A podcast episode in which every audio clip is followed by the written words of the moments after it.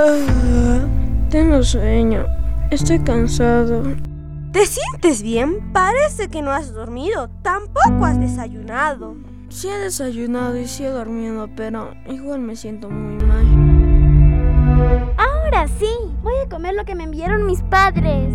¿Y qué te enviaron tus padres? Graciosa, galletas, dulces y una hamburguesa. Las malas prácticas saludables conllevan a incrementar la anemia y la desnutrición.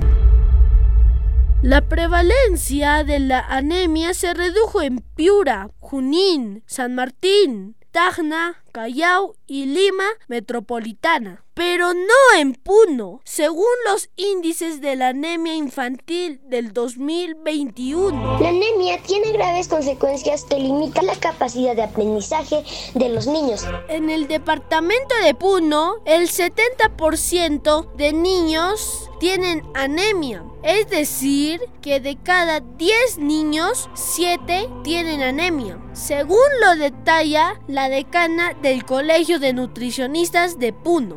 Un porcentaje de aumento más o menos del 8% a nivel regional que ha aumentado, pero nosotros actualmente tenemos, de acuerdo a las estadísticas de ENDES, tenemos el, más o menos el, el 70% de niños con anemia. Significa que de 10, a, de 10 niños, 7 niños tienen anemia y 3 niños no. Entonces nosotros debemos revertir esas cifras, esos indicadores negativos que no es nada bueno para nuestra niñez.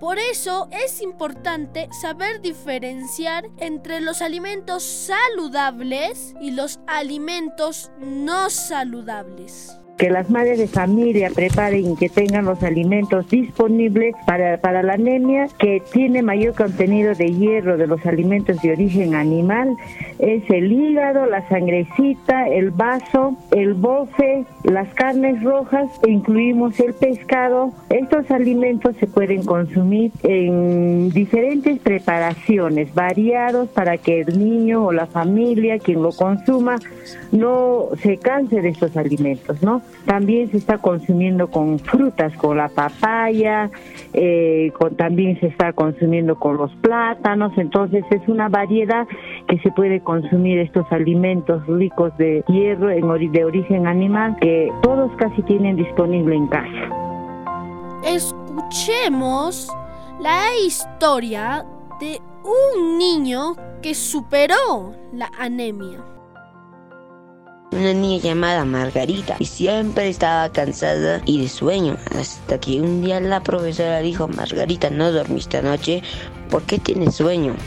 y Margarita respondió sí dormí toda la noche solo que no me da mucha hambre así que la profesora llamó a la mamá de Margarita y se fueron a la posta doctor le hizo unos análisis a Margarita y su resultado fue que Margarita tiene anemia. Comer una dieta saludable en verduras, frutas, menestras y carne.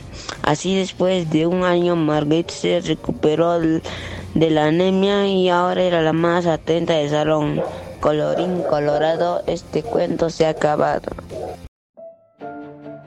En nuestra región de Puno tenemos la quinoa, cañigua, carnes rojas, verduras y frutas que pueden ayudar a superar la anemia y la desnutrición. Por eso es importante que los padres propicien una alimentación saludable en sus hijos desde un inicio para que crezcan sanos y fuertes. Preparar una alimentación saludable, balanceada, equilibrada, de acuerdo a lo que los niños o las personas necesiten. De eso nosotros lo llamamos de las necesidades nutricionales de acuerdo al peso y la talla de la persona. Niños sin anemia, niños con futuro.